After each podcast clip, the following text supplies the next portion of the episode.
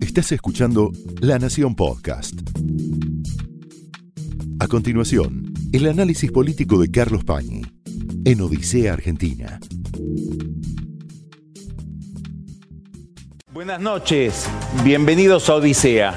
Cualquier persona que venga leyendo los diarios, no solo de la Argentina, sino de toda América Latina, en los últimos años, en los últimos tiempos, habrá advertido que hay un tema de época que compromete a todas estas sociedades y que en el caso de la Argentina ha sido un gran ordenador y es un gran ordenador de la política, de la agenda pública, de la agenda periodística. Es el tema de la corrupción, el tema de la ética vinculada a la administración del Estado, de la ética vinculada a la política, el problema de los valores, que en la Argentina tiene una inflexión especial que no se da en otros países, en otras sociedades, porque el problema de la corrupción, que ha ocupado y ocupa la atención de la sociedad desde hace muchísimo tiempo, mucho antes de los Kirchner, y con los Kirchner se ha incrementado como problema, a ese problema de la corrupción, en la Argentina se le agrega la cuestión de la impunidad, es decir, de una enorme dificultad para que la corrupción sea sancionada, sea castigada. El puente entre corrupción e impunidad se llama poder judicial corrupto. Es decir, el poder judicial, sobre todo el que está ligado al examen y la sanción de la falta de ética pública, también entra dentro de este vicio que es la desviación moral, en este caso de los jueces.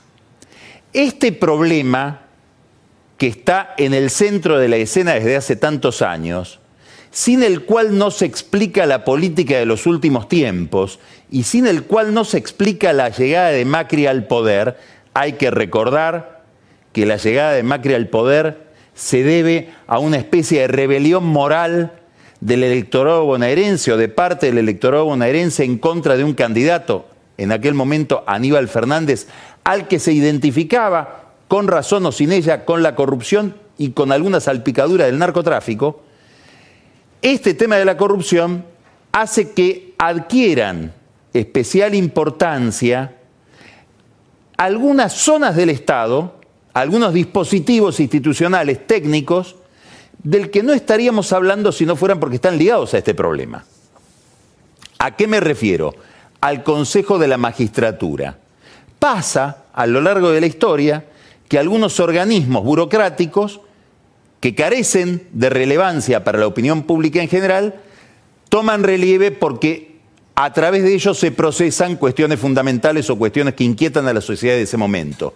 Voy a poner un ejemplo un poco lejano la Secretaría de Trabajo, que no tenía ninguna significación en la Argentina o tenía muy poca significación en la Argentina, hasta los años 40 adquirió un relieve impresionante cuando fue ocupada por un coronel llamado Juan Domingo Perón que advirtió la importancia de la industrialización que se estaba verificando en el país, sobre todo en la provincia de Buenos Aires, y del cambio social que estaba asociado a esa industrialización. Bueno, lo mismo pasa ahora con el Consejo de la Magistratura. Es un organismo cifrado, técnico, es el organismo que creó la Constitución en el año 94 para proponer los candidatos a jueces al Poder Ejecutivo y a su vez es el organismo, acá es lo más importante, este punto, que dispone la remoción de los jueces. Por ejemplo, este año fue desplazado un camarista, Eduardo Freiler, por corrupción por el Consejo de la Magistratura. Bueno, en el contexto general del debate sobre la corrupción, el Consejo de la Magistratura tiene, adquiere una relevancia muy importante, que no tendría en otro momento. ¿Qué es lo que pasó la semana pasada, concretamente el viernes de la semana pasada? El último viernes en relación con el Consejo de la Magistratura, que se formó en la Cámara de Diputados una mayoría peronista para que un representante de la Cámara, de la Cámpora, Guado de Pedro, con un representante del Frente Renovador de Masa, Graciela Camaño, ocupen la representación mayoritaria de la Cámara de Diputados en ese Consejo. ¿Qué tiene de importante esto? Que vemos una asociación entre el PJ no kirchnerista, porque detrás de Camaño está todo el PJ no kirchnerista, con figuras tan gravitantes como el gobernador Juan Schiaretti, o el gobernador Mansur, o el gobernador Uñac, con representantes del kirchnerismo más duro, en este caso una figura muy destacada de la cámpora. ¿Por qué esto es importante? ¿Qué relevancia tiene? Es importante porque si hay un punto, si había una línea divisoria en la política argentina en general que separaba el kirchnerismo del resto de la política, pero sobre todo en el peronismo en particular, esa línea divisoria tiene que ver con la corrupción y el manejo institucional que se le imputan al kirchnerismo. Esa barrera tan marcada esa divisoria de aguas tan nítida que organizó la política en general y la política peronista hasta ahora, se borró el viernes pasado cuando el peronismo no kirchnerista decidió asociarse al kirchnerismo en tema estratégico para los manejos de corrupción y vida institucional como es la representación en el Consejo de la Magistratura. Dicho de otra manera, pareciera que el peronismo no kirchnerista no tiene ningún reproche que hacerle a partir de ahora a Cristina Kirchner y al entorno de Cristina Kirchner y a su experiencia de gobierno en materia institucional de manejo de la corrupción y de sanción de la corrupción a través del Poder Judicial. Es decir, que estamos ante una definición importantísima, no solamente de la vida institucional de la Argentina, sino de la interna peronista. Claro, la carga pesa especialmente sobre Massa, es decir, al que se le van a pedir más explicaciones es a Sergio Massa, a pesar de que, como decíamos, detrás de Camaño está el apoyo de todo el peronismo, no solamente del masismo. ¿Por qué? Primero, porque Massa es candidato a presidente y es uno de los candidatos a presidentes más visibles que tiene el peronismo no kirchnerista. Segundo, porque Massa a partir del año 2013 o 2012, encaramado en los cacerolazos que se le, realizaban durante ese ciclo al gobierno de Cristina, asumió la agenda institucional como una agenda propia.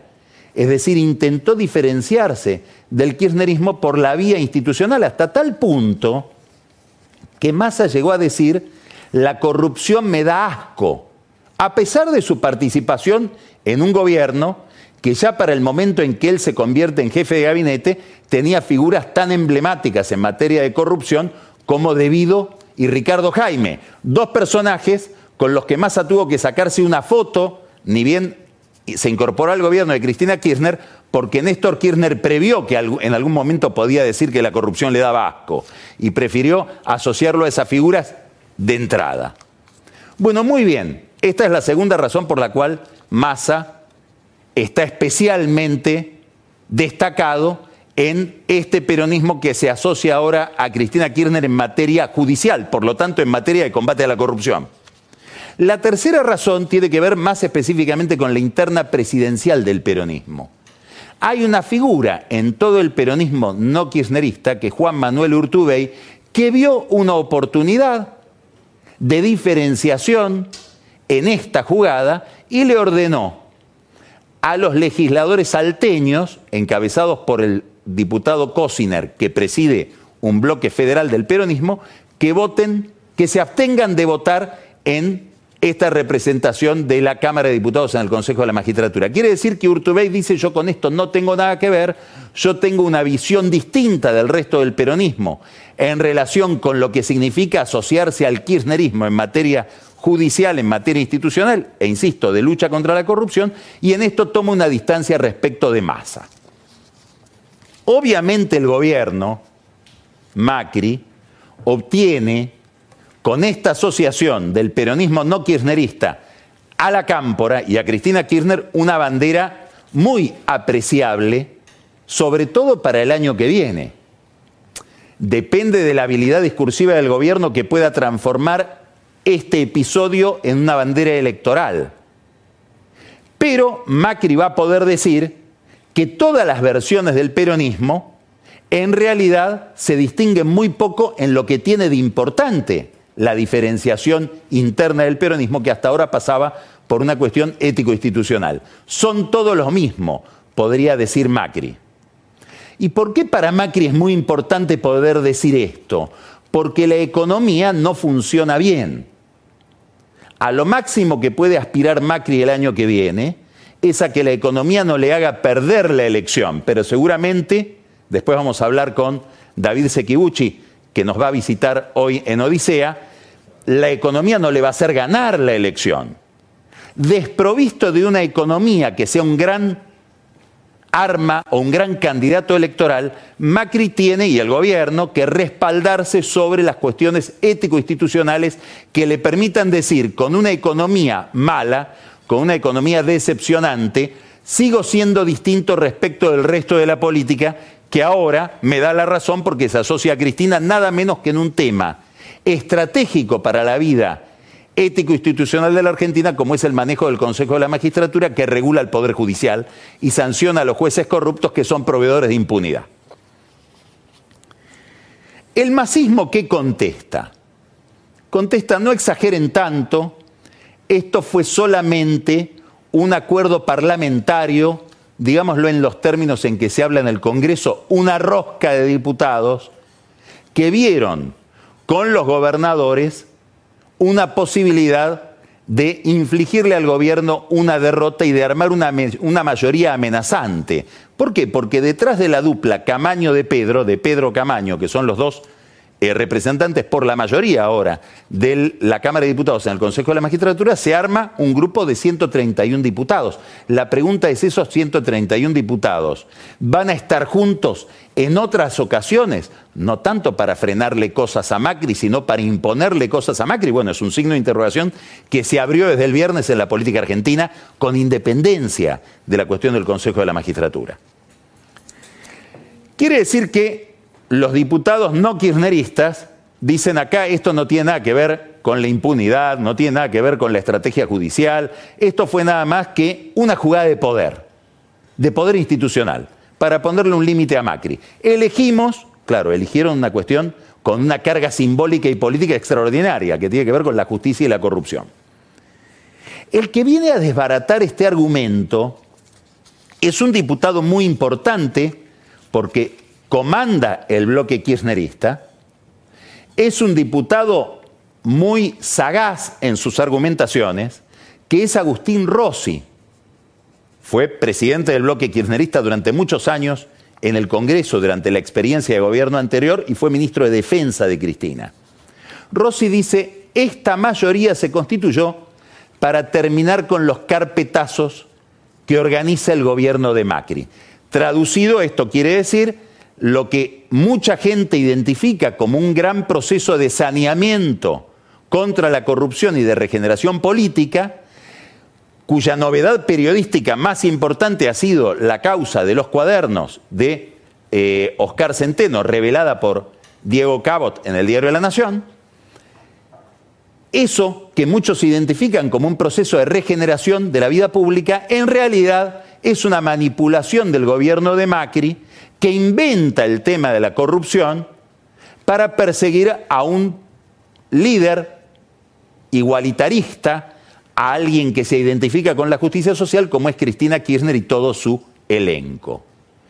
Quiere decir que para Rossi no fue una rosca parlamentaria, sino que es en realidad una forma de frenar una política judicial. El gobierno dice, el gobierno, y si uno pudiera hipnotizarlo a Macri y traerlo aquí al set de televisión hipnotizado, tal vez Macri también lo diría, cuidado porque detrás de esto no hay solamente un intento del kirchnerismo usando al resto del peronismo para proveerle de impunidad a Cristina Kirchner. Es decir, el gobierno podría decir, no solo le cuidan los fueros, sino que ahora tratan de armar una mayoría que controle a los jueces desde el Consejo de la Magistratura para que los jueces no avancen sobre ella. No, no, no, no, no. El gobierno dice, acá hay algo más. Acá hay un compromiso de masa también para frenar procesos judiciales no que afectan a Cristina, sino que afectan a empresarios amigos de masa. Esto creen en la Casa Rosada. Y hablan básicamente de dos empresarios que estarían amenazados por la causa de los cuadernos y esa causa se profundiza. Uno, Jorge Brito, del Banco Macro, y el otro, Enrique y eventualmente su hijo, Sebastián Eskenazi, que fueron socios de los Kirchner en IPF y ahora, como tantos kirchneristas peleados con Cristina Kirchner, militan o están cerca de las filas del masismo. Quiere decir que en el gobierno lo que ven en este acuerdo entre kirchnerismo y peronismo no kirchnerista, con masa a la cabeza, es un acuerdo que ellos oponen, a lo mejor de manera demasiado suspicaz, va mucho más allá de una jugada parlamentaria, va mucho más allá de la jugada de moderar las causas contra Cristina Kirchner y es en realidad una especie de intento de obturar o de abortar lo que parecía ser una especie de lavallato defectuoso, pero lavallato al fin en la Argentina. Es decir, un proceso o una jugada en favor de una impunidad mucho más general que no va solo contra el Kirchner, a favor del kirchnerismo, sino de los empresarios que hicieron negocios con el kirchnerismo y hoy que están y que hoy están ligados a otros eh, actores de la vida política distanciados de Cristina Kirchner por lo menos hasta el viernes pasado.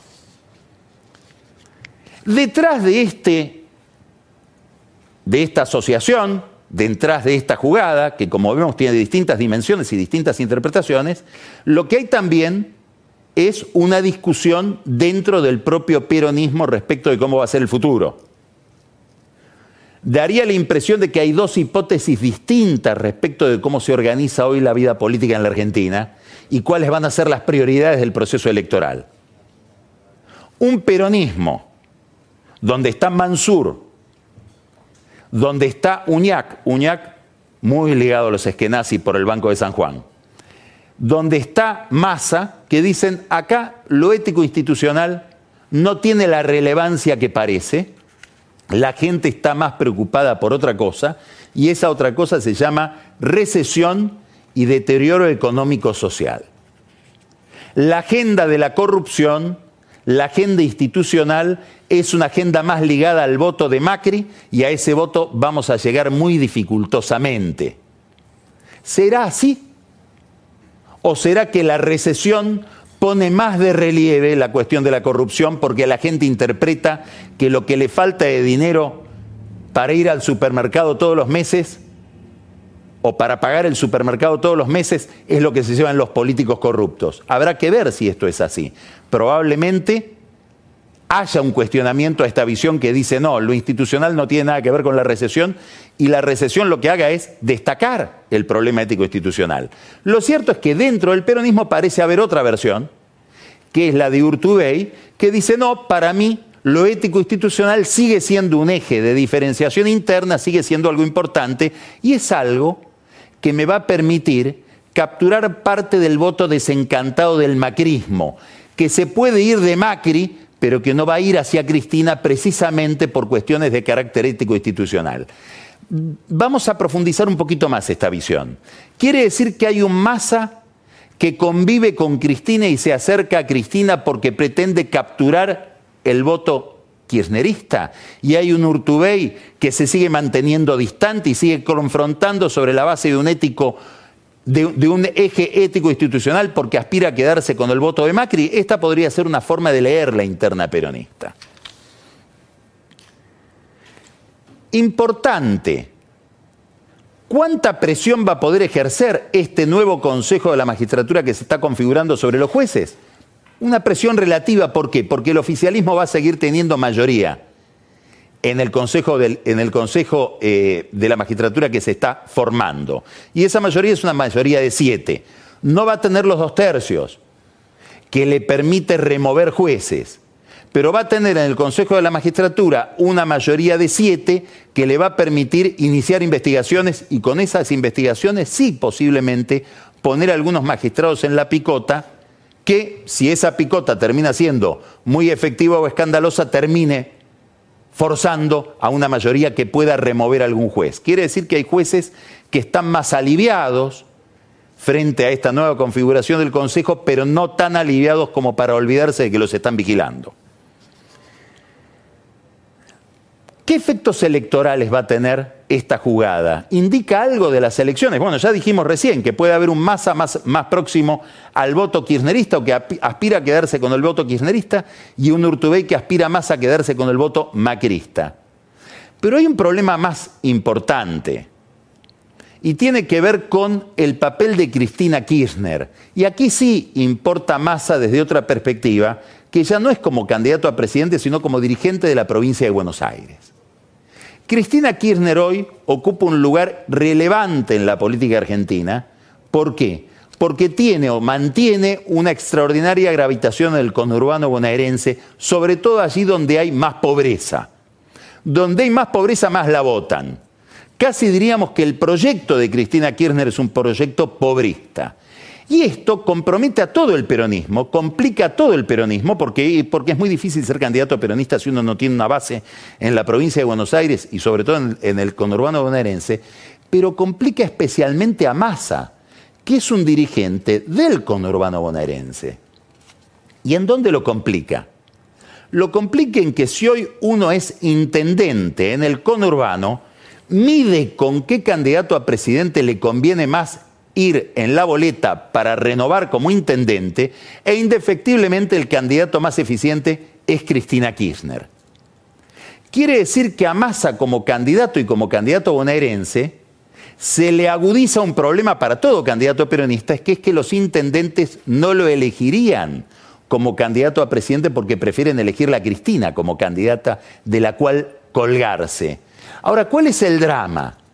Que esta opción pro Cristina, y no pro masa, le estaría adoptando el propio intendente de Tigre, Julio Zamora, que cuando mide ve que se garantiza más la reelección en la localidad, que es la base última de Massa, se garantiza más la reelección colgado de Cristina que de Massa. Bueno, esto está llevando a muchos peronistas, pero sobre todo a Massa, a decirle al gobierno, hagamos un negocio con el calendario, desdoblemos la elección en la provincia de Buenos Aires de tal manera de dejar a Cristina Kirchner sin la base que le proveen los intendentes. Hagamos una elección de intendentes por un lado y de todo lo demás por otro lado. En el gobierno de la provincia de Buenos Aires, María Eugenia Vidal contesta, no, en todo caso, si voy a evaluar un desdoblamiento, va a ser el desdoblamiento de la elección de gobernador e intendentes distinta de la elección de legisladores nacionales presidente. Esto que publicó hoy en el diario La Nación Claudio Jacqueline, la posibilidad de que se desdoblen los comicios bonaerenses, es algo que se está evaluando en la provincia de Buenos Aires.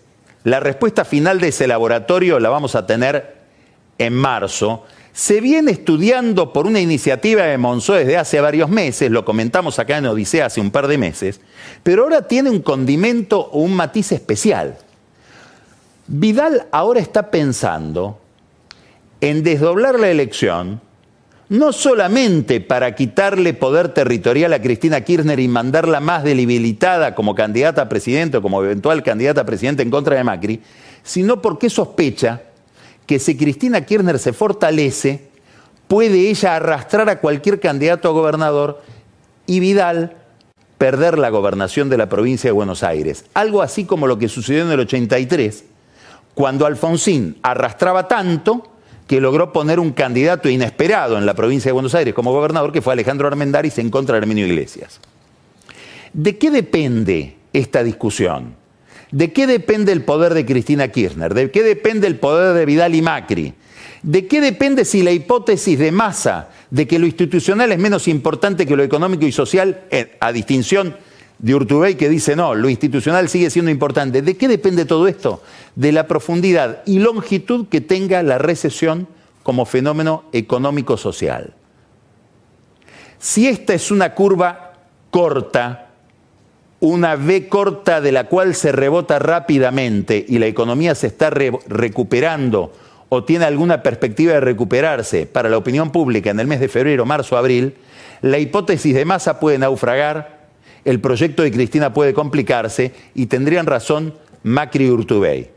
Si esto en cambio es una recesión más larga, es posible que la perspectiva de Massa, sobre todo de Cristina Kirchner y los temores de Vidal, se agudicen. Esto fue el análisis político de Carlos Pañi en Odisea Argentina, un podcast exclusivo de La Nación. Escucha todos los programas de La Nación Podcast en www.lanacion.com.ar. Suscríbete para no perderte ningún episodio. Estamos en Spotify, Apple Podcast, Google Podcast y en tu reproductor de podcast favorito. Seguí escuchando La Nación Podcast.